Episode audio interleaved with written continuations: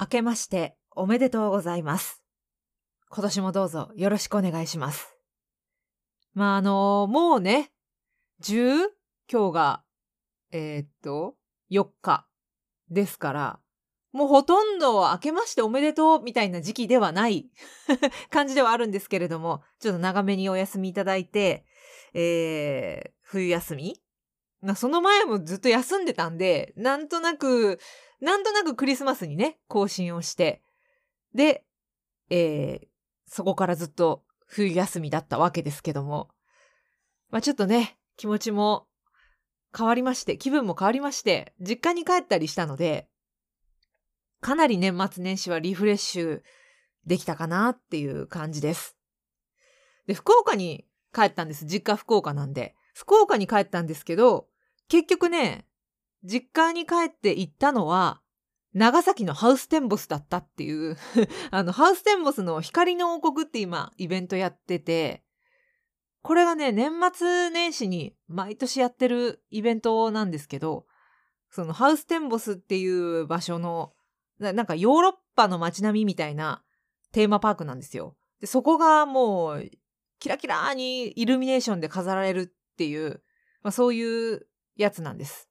で、この光の王国はですね、日帰りじゃなくてやっぱ、泊まりで行かないとっていうことで、年末に行こうかっていう話になって、慌ててホテルの予約を取ってっていう感じで行ってきました。めちゃくちゃ綺麗だったんですよね。あの、詳しくは私のインスタに写真あげてるんで、よかったら見ていただきたいなって思うんですけども。やっぱイルミネーションはテンション上がるよね。こう、キラッキラなものが好きですよね。女子は。男の人はどうなんだろう。でも、やっぱあの、圧巻というか街全体が、そのハウステンボスっていうテーマパークの中全体がもうイルミネーションでキラッキラになりますんで、結構圧巻なんですよ。なんで、もし、近くにお住まいの方とかでね、まだ、まあでも近くに住んでたらもう大体行ってんのかな、みんな。地元の方とか、九州でちょっと長崎行く予定があるよっていう方はですね、ぜひ行ってみてください。に 2, 月ぐらいまでやってんのかな？ちょっともうなんかすごい情報あやふやのまんまですけども、まあこんな感じで今年もグダグダに進めていきますので、どうぞよろしくお願いします。というわけで、野望そ始まります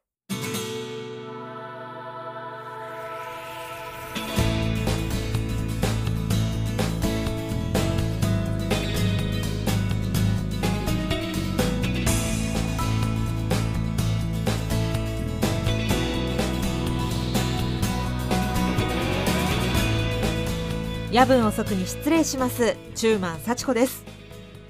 1月14日金曜日いかがお過ごしでしょうか、まあ、気持ちも新たにというかねパワーアップして帰ってきますって言った割にはあんまり変わり映えのしないクリスマスの更新そしてそこからまたね2週間ぐらい空いてるんで、えー、2週間っちゃ言わんのか。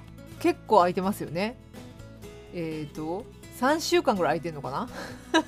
なので、えー、もうちょっとなんかこうね曲が変わってるとかジングルができてるとかパワーアップできてたらよかったんですけど 特に何も変わっておりません、えー、まあ、まあこんな感じでねゆるっと今年も続けていこうかなと思ってるんで、ま、私のなんだろうな管を巻くブログをちょっと読んでるぐらいの感覚で聞いてもらえたらと思います。さあ2022年が始まってもう1ヶ月が経とうとしてますけどもどうですか最近？もう年明けてからは。結構もう通常運転なのかな？ただコロナがねまた増え始めてるじゃないですか。増え始めてるっていうか今日東京は4000人超え？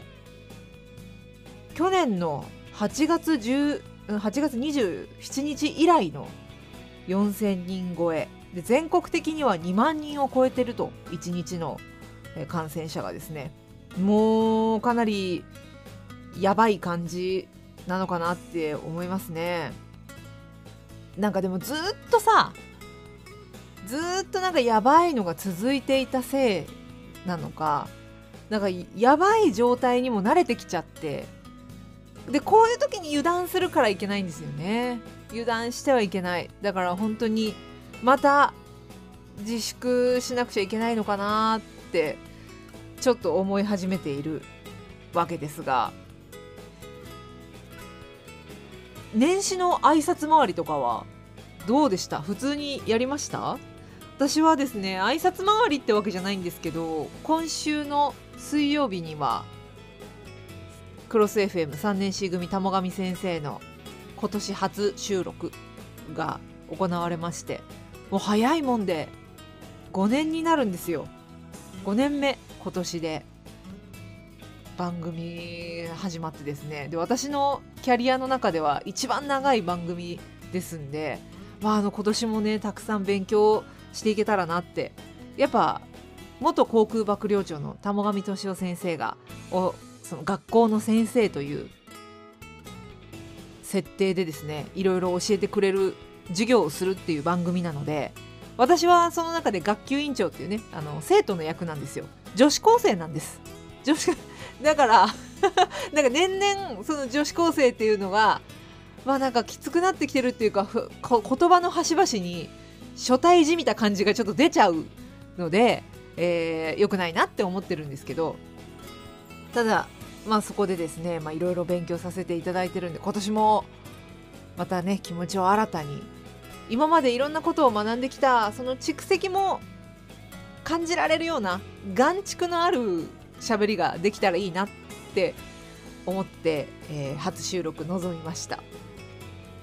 で今日はですねまあ挨拶回りってわけじゃないんですけど古巣 FM 山口の東京支社に、えー、お邪魔しましてあの遊びに行かせていただきました。なんか支社長にね年賀状を送ってたらねあの年賀状に東京支社に遊びにおいでって書いてくれてたんで、まあ、あのそういうところに書いている遊びにおいではもしかしたら社交辞令かもしれないって 思いつつまあでもいいやおいでって言ってくれてるし行こうみたいななんかすごい寂しいし会いに行こうかなと思って行ってきました。やっぱ人と話すってすごい嬉しいし楽しいなってまあフリーランスになってからは特になんですけど仕事がない時は誰とも会わないのよね。で、ポッドキャストもさ、こうやって一人で撮ってるじゃない？もう唯一、レディオ DTM ってあの、ポッドキャスト、音楽ポッドキャストの方々と収録する時に、ちょっと喋る。人と喋る。あとはもう夫と母ぐらいしか喋る人いないみたいな。そんな生活なので、なんか久しぶりにその山口の話とかを聞くといいですね。帰りたくなるなーって思って。懐かしくなりました。ゼロスタに行きてえなー。そうゼロスタの話もちょっとしててあの山口にですねゼロスタジオって私がいた頃は1スタ2スタっていうのが FM 山口の本社にあって、まあ、そこでおしゃべりをするっていうことだったんですけど私がそのいや FM 山口を退社してからですね新山口駅にゼロスタジオっていうのができてだからすごい楽しそうなスタジオなんですよ。私そこでおしゃべりしたかったなってすごいね思ってたんですみたいな話もしてたんですけどなんか山口帰りたくなっちゃったなー猛烈に瓦そばが食べたい。瓦そばってさ、あの山口の、あのグルメなんですけど、なんかね、時々無性に食べたくなんだよね。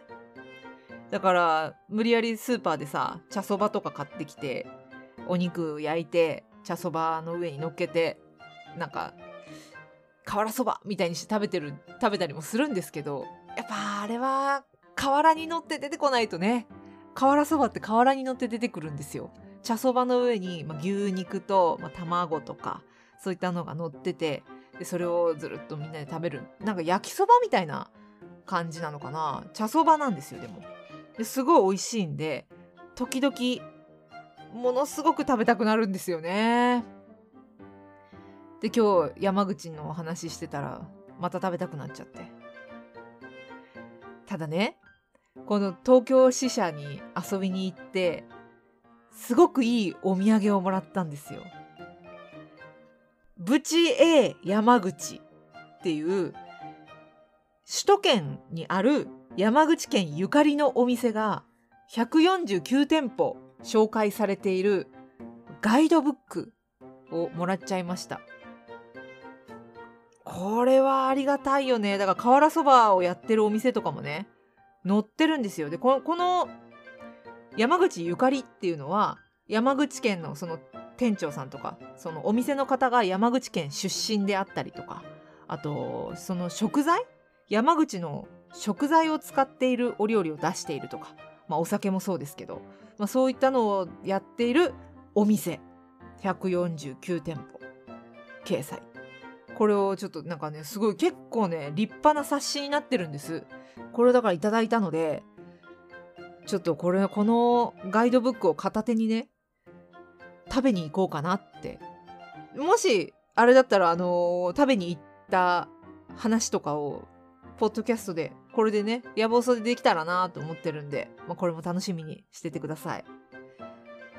なんか自分にやっぱゆかりのあるところを巡るとかっていいなと思って山口のお店？山口ゆかりのお店を首都圏で探していくっていうのもありだし私有田焼もね FM 佐賀でおしゃべりの仕事始めてその初めての番組が「有田丸ごとラジオ」っていう有田焼の里佐賀県の有田町っていうところを、まあ、取材する番組だったんですよ。でそのそこでね有田焼っていう焼き物に出会ってというか焼き物自体あんま知らなかったのが有田焼と出会ってなんかね結構好きになったんですよ。だからこう焼き物フェアみたいなのとかやってるじゃない？スーパーとかで。ああいうの行くとねついついお皿とか買っちゃったりしてなんか有田焼とかハサミ焼きとか見るとねどうしてもなんかおっと思って買っちゃったりするんですけどなそういうのを使ってるお店有田焼を使ってるお店とかを調べるのもありかなって面白そうだなと思って、えー、なんかすごいポッドキャストのネタもいただけたかなっていう感じ。やっぱこうやってね人に会いに行くって大事だよね。だからもう本当にコロナがその人に会いに行けなくなっちゃうこの世の中コロナのせいで。それが本当にまあどうにかならないかねって今年は2022年はどうにかならないかねって思う今日この頃です。まあそんな感じで、えっ、ー、と今日はですね今回は食べ物の話ばっかりになっちゃうかなと思ったんですけどちょっと今回企画を考えてみました今回の企画は明日のあなたに聞くレシピのレシピを使って明日の私に聞くオニオングラタンスープを作りたい、えー、オニオングラタンスープを作りたいという企画です。でさっきねなんかその材料とか買ってきて作ろうと思ったんですけどまあ材料が揃わないのとなんかね調理法がオーブンとか使うんでちょっと難しいかなっていう うちオーブン一応あるけど電子レンジみたいなのオーブン機能がついてるやつが。でも大丈夫かなって思うんで、まあ、うまくいくかどうかは分かりませんがそれをちょっと作ってみたいと思います。では1曲挟んでからレッツオニオングラタンスープクッキング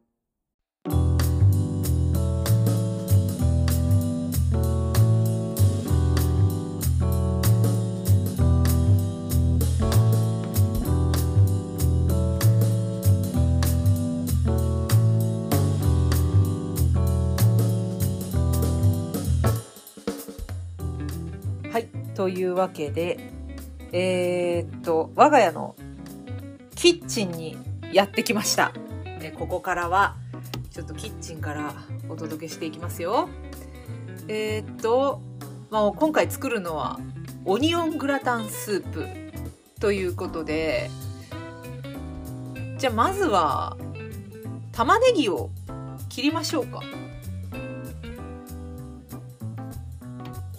結構結構たくさん玉ねぎいるんだな。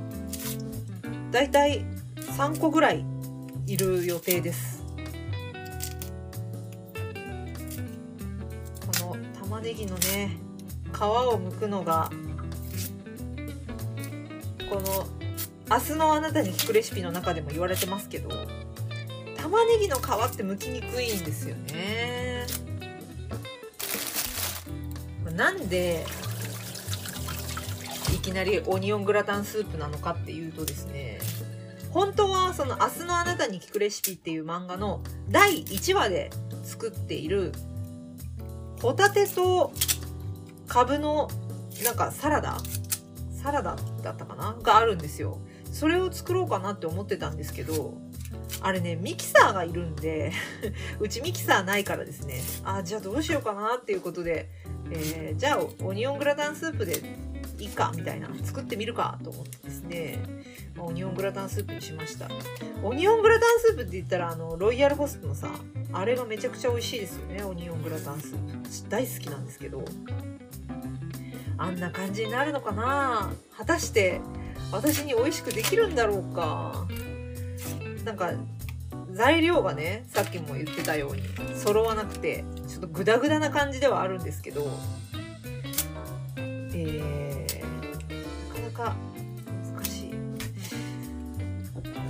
この料理本とかさ料理番組とか見ながら料理を作るって方もね結構いらっしゃると思うんですけど私それがねどうしても苦手なんですよ。レシピ通りに作れない。なんでかっていうと材料を揃えるのめんどくさがるところがあるからなんですよね。そこめんどくさがっちゃダメなんだけど本当は。そこめんどくさがっちゃダメってことは分かってはいるんですがかねもうそんな面倒くさいまどろっこしいことしなくていいじゃんこうやって一気にやっちゃいなよみたいなのとかあと材料がなんかあれ材料全部一個一個さ揃えてたらものすごいお金かかったりすることもあるじゃないですか。でたかだか1食分しか作らない1食分っていうか1回しか作らないのに結構変わった材料が必要だったりとかしてはいじゃあ玉ねぎの皮を剥き終わったんで切ります。えっ、ー、と薄切り？玉ねぎの薄切りってことなんで。玉ねぎね。ど薄切りってどれぐらいがいいのかね？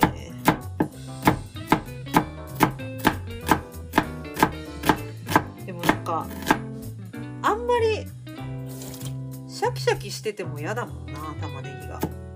オニオングラタンスープの玉ねぎはなんかこうもうほぼほぼ溶け込んでるみたいなのがいいじゃないですか。って考えるとやっぱもうかなり薄めに切らないといけないのかな。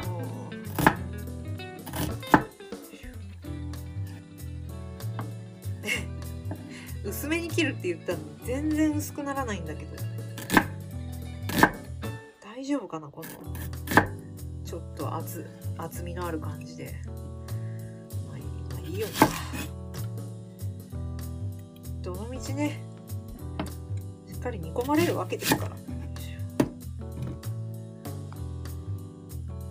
そうさっきの話の続きですけど。やっぱどうしてもこう調味料とかスパイスとかあの辺こだわり始めたら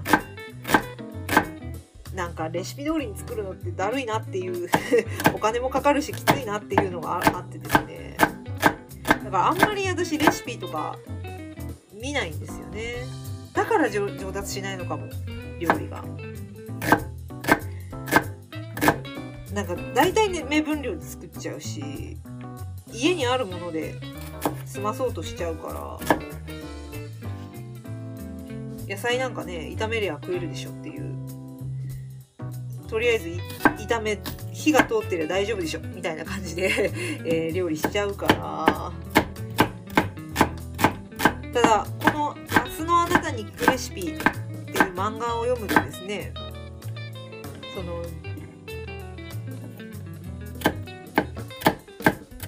人生？料理は人生に似ているみたいなことを言ってるんですよ。その漫画の中でね。あっていうか漫画の概要の説明全然してなかったな。まあいいやちょっとなんかしながらいきますね。この漫画「明日のあなたに聞くレシピ」っていう漫画は結婚目前だった OL がですね主人公なんですけど結婚目前だった OL の女の子が彼氏からその婚約者からですね料理が下手くそという理由で振られちゃうところから始まるんですけどその料理が下手くそだから婚約破棄というかもう結婚できなくなっちゃった女の子が料理で見返してやるって一年発起しましてなんか料理教室に通うって言い出すんですよ。でその料理教室のレビューで良さそうだった先生のところに行ったらサマンサっていう先生なんですけどたらですねそこにいたのはイケメン毒舌のお姉だったと。どうどうなんですかねお姉っていう風に言っていいのか お姉という表現が果たして、えー、今言っていい表現なのかどうかちょっと定かじゃありませんがイケメンのお姉だったわけですしかも結構きつめのきつめのというか毒舌でもまあ毒舌って銘打ってはいるけどそんなに毒は吐いてない気がするけど。まあでもズバズバものを言うイケメンお姉でそのイケメンお姉が料理を教えてくれるんですけどその料理作り料理を通して主人公に生き方を教えてあげると。自分を大切にするとはどういうことなのかみたいなところ。自分を大切にするみたいな話を、まあ、料理しながら諭すわけです。でそこからなんか彼女がちょっとなんかいろいろ感じ取ったこととかそういったものの描写があってまあ結構あの時々そのサマンサのサマンサ先生の哲学がですね、まあ、時に鋭く時に優しくえぐってくるっていうか ああ私もなんか自分のこと大事にできてなかったなとかそういうことに気づかされるような作品です。じゃあ玉ねぎ切り終わりました。あとはこれをえー、っとごま油で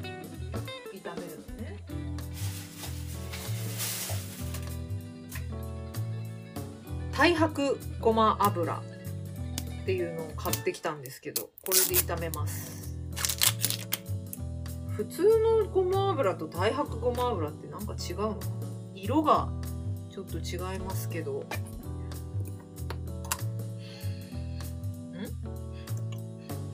ん？匂いとかもあんまないのかな？太白油はでああしますね。ごま油の香りするわ。ごまの香りするわ。油を引いて炒める。さあなんか思うに玉ねぎは最初強火でやると茶色くなっちゃうからあんまりにもね茶色いのもなんか FM 佐賀で有田町の取材をしてる時にですね野菜ソムリエの方にお話伺ったことあってその方からミネストローネの作り方を教えてもらったんですけど美味しいミネストローネの作り方。そのミネストローネを作る時玉ねぎを炒めるんですね最初に。玉ねぎは弱火でじっくりこう炒めてあげた方がエキスがしっかり出ていいよっていうことだったんですよ。美味しくなるよって。私はだからそれを聞いて以来ですねカレーを作る時もミネストローネを作る時も玉ねぎは弱火で炒めてるんですけど火加減とかこういうのレシピに書いてないな。なんでまあいつも通り弱火でちょっとねしていきますね。しんなりするまで。オニオングラタンスープってでも結構色が茶色いイメージだから、まあ、茶色くていいのかな。でこのあとブイヨンを注ぐんですけどブイヨンが1リットルいるって書いてある。1リットルって結構ありますね。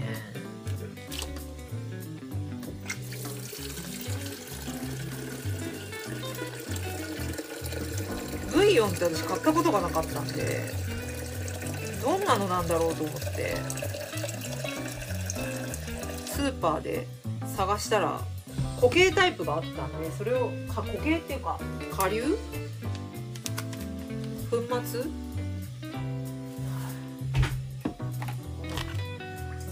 ああええー、なんかもうすごい雑に雑に水を加えたもんだからすごいこぼしちゃった。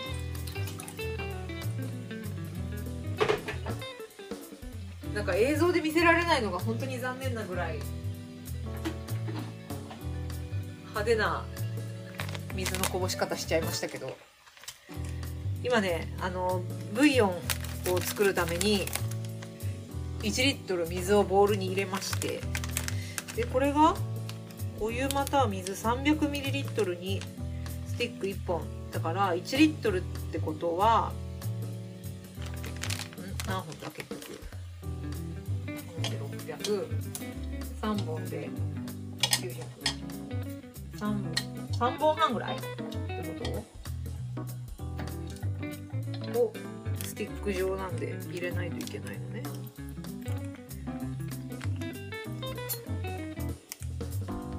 どんな感じになるんだろうな。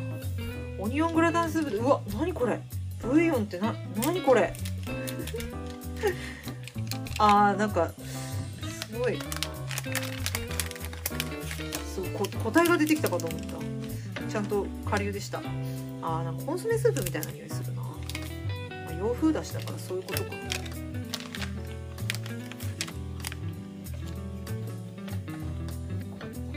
なんで今ボウルにブイヨンを溶いてこれをだからあれだな。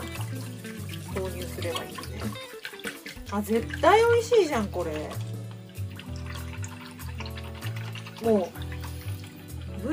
香りがすごいいいもん。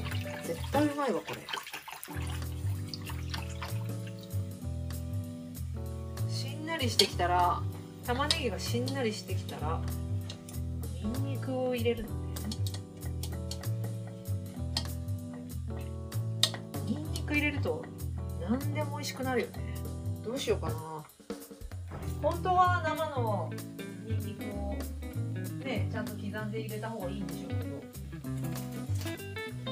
チューブタイプのにんにくあるからもうこれでいいや。だかこうやってなんか微妙に手抜きしたりとかなんか微妙にこうもうこれでいいやとかやっちゃうからレシピ通りいかなくて。大体私の料理は茶色くてあんまり美味しくない。料理が下手くそなんですな。なんかあの昔2ちゃんのスレで嫁の飯がまずいみたいなのが流行ったじゃないですか。今あるのかどうか知らないですけど。あれを私一時期すごい読んでて本当学生の頃とかですけどね。うわこんなに料理が下手くそな人いるんだなみたいな。なんか信じられない。とんでも料理を作ってるわけですよ。米を洗剤で洗ったりとか。なんかそういう話を聞くとああ私だったら私は全然大丈夫だなって思ってたんですけど実際主婦になってみると料理ってなかなかねなんか調理実習とは違うんだなっていうあ今ニンニク投入しました。うちニンニクすごい好きなんで多めに入れよあーニンニク入るとほんとあいい香り。これはうまい。絶対うまい。一人でボソボソベラベラ喋りながら料理することなんかないですわ普段。料理は戦いだもんね。もう朝のさお弁当作りなんかも時間との戦い。いかにして夫を起こす時間になるまでに弁当を仕上げるか。こまでに弁当が仕上がれば弁当の残りを朝食に出せるからすごい楽。間に合わなかったらちょっと朝食がすごいなんか申し訳ないっていうか 少なみたいになるんですけど。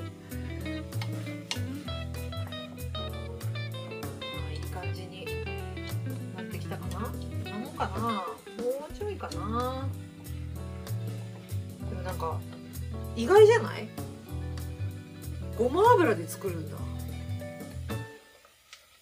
これあの漫画の「明日のあなたに聞くレシピ」っていう漫画で紹介されているレシピなんですけどこれはだからななんとかスタジオだなんとかキッチンスタジオみたいなところのオリジナルレシピみたいなんですよね。だから結構本格的なグルメ漫画というかお料理漫画なんですよ。キッチンスタジオジュイエっていうところのオリジナル料理らしいです。からそういうところのさオリジナルレシピをさ漫画で読めちゃってでかつそのストーリーが面白かったりするとすごい一本で二度おいしいみたいな。ねそういう番組そうそうそういう漫画ですよね。はい。なんかもうそろそろいいんじゃないかなって思うんで。入れちゃいましょう。ブイヤベースを投入します。お。入れました。この段階で味見しています。今本当にあのブイヤベースを玉ねぎに加えただけ。おー。うん。うまいわ。もうすでにこれでこれで結構成立しちゃってるわこれえなんでだろう？これ何の味？胡椒全然入れてないのになんか胡椒みたいなに味がするんだよな。ブイヤブイヨンに香辛料が入ってるからそれか。すごいなんかスパイスの味がする。じゃあこれをえっ、ー、とここからは煮込む。でその間にパントーストの方を用意しましょうか。だからバケットって書いてあるんですけどもうバケットなんか用意できないんで食パンでやります。食パンをトーストする。あでもこれガーリックトーストだよな。ニンニクをこすりつけるってあるけどガーリックトーストにするわけだいや。ガーリックトーストスプレッド。あのベルデの。塗って焼くだけってやつ。あれを塗って焼いちゃおう。それでいいっしょなんかこうやってさこうやって手抜きするのが一番良くないんでしょうけどね。これこれでもこのさトーストのペーストガーリックペーストトーストスプレッド。これめちゃくちゃ美味しいですよね。ベルデの。焼きます。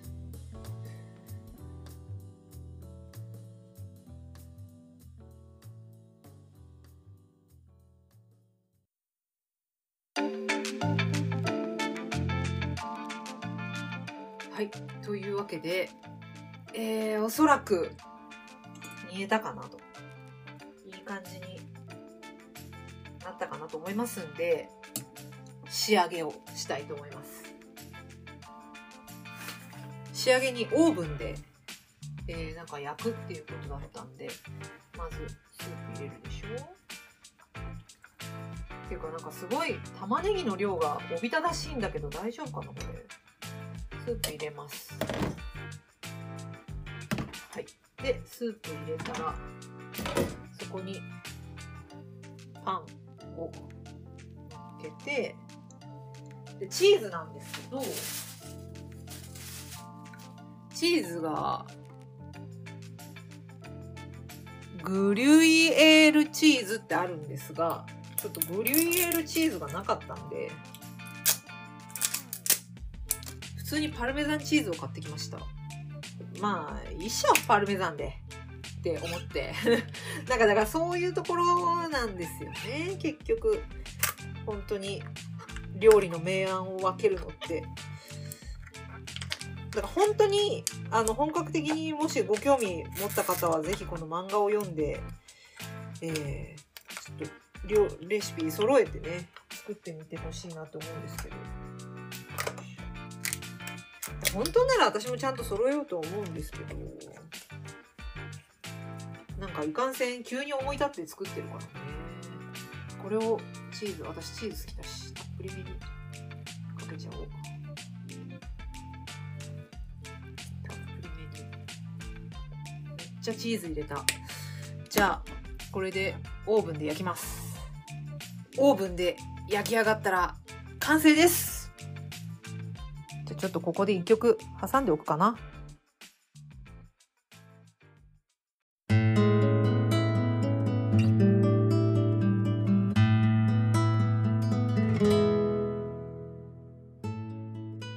はい。というわけで完成しました。これは完成したと言っていいのか？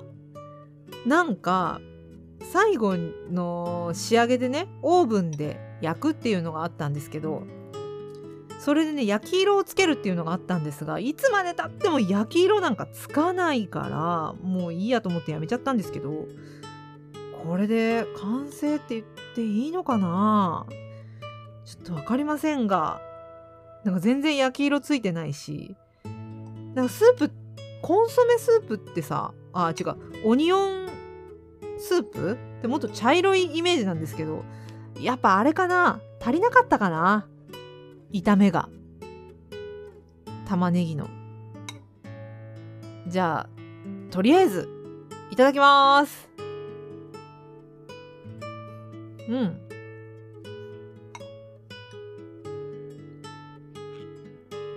いや普通に美味しい。普通に美味しいけどこれちゃんとでもなんかちょっとレシピと違うからな。まずチーズがね。あのなんだっけなんとかチーズ？何チーズだっけ？ググリュイエールチーズ。じゃなくてもう普通のパルメザンチーズいわゆる粉チーズを買ってきて入れたんで、まあ、そこも違うしパンはバケットじゃなくて食パンだしまあ、ちょっと違うのかなって思うけど、まあ、一緒。美味しい美味しい。なんで本格的にちゃんと、本格的にちゃんと作りたいという方はですね、ハイジ先生の明日のあなたに聞くレシピっていう漫画です。ぜひ読んでみてください。でちょこっとね、あのー、試し読みがしたいっていう方はこれピクシブに無料で公開されてる部分がありますんで、えっ、ー、と、ピクシブだったら、第1話は完全に公開されてるんで、あのー、初めの一歩ですね。そこをちょっと読んでみていただけたらと思います。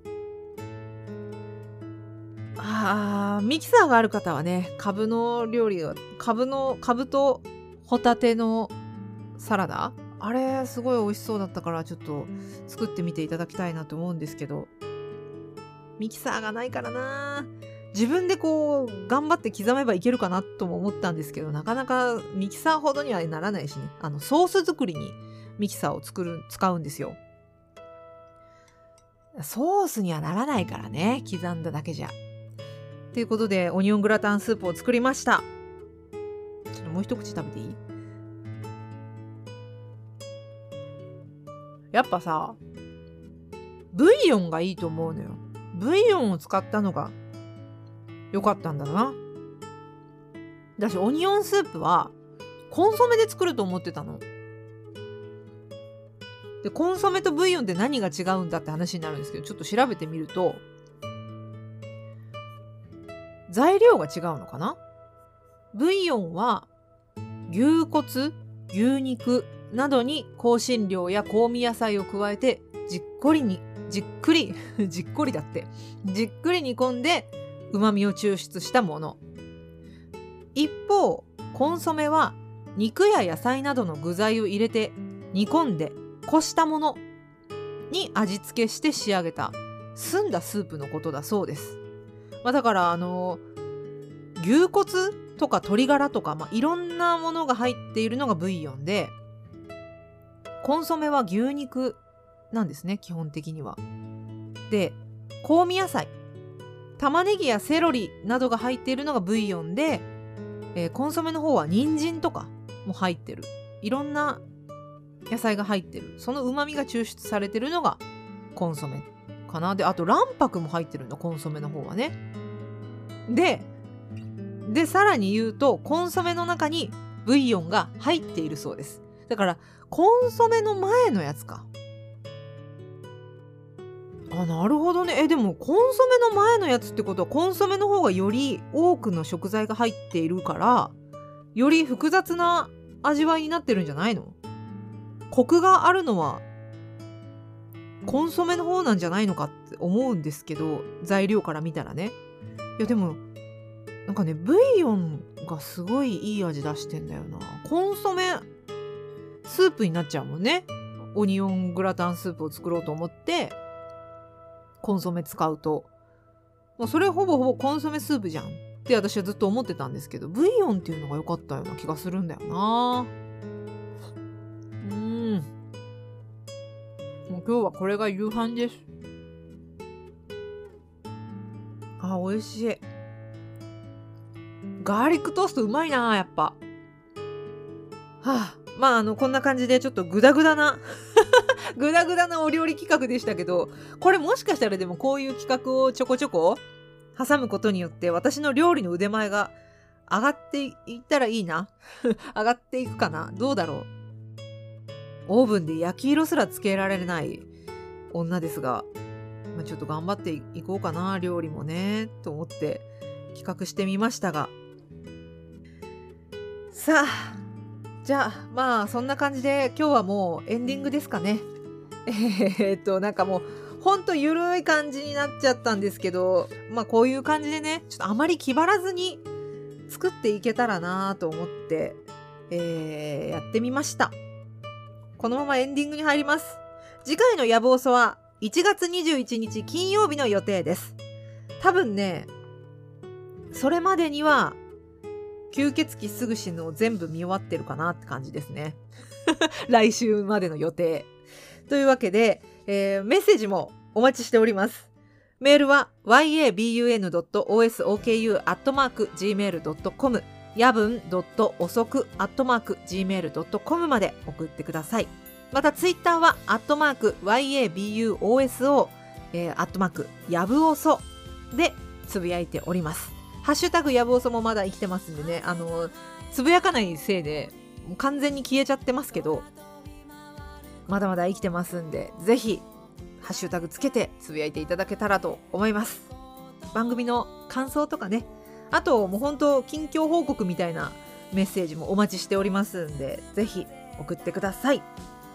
で、実はですね、このやぶおそ、ホームページがあって、まああのずっとね前から言ってたんですけどホームページ全然更新されてなかったんですけど最近はちょっと業務日誌ということでブログの方を更新してます水曜日あたりからサボってますけど基本的には毎日更新みたいな感じであの仕事した日は毎日更新みたいな感じでやろうと思ってますんで、まあ、ブログの方を見ていただくとあ中満は今日はこんなことをしたんだなって。そんなこと知りたい人いる？わかんないけど、まあ、こんなことしたんだな最近こういう仕事してんだなって思っていただけたらなって思いますので Twitter そしてホームページの方もどうぞよろしくお願いします。それではそろそろお時間です。どうぞごゆっくり。おやすみなさい。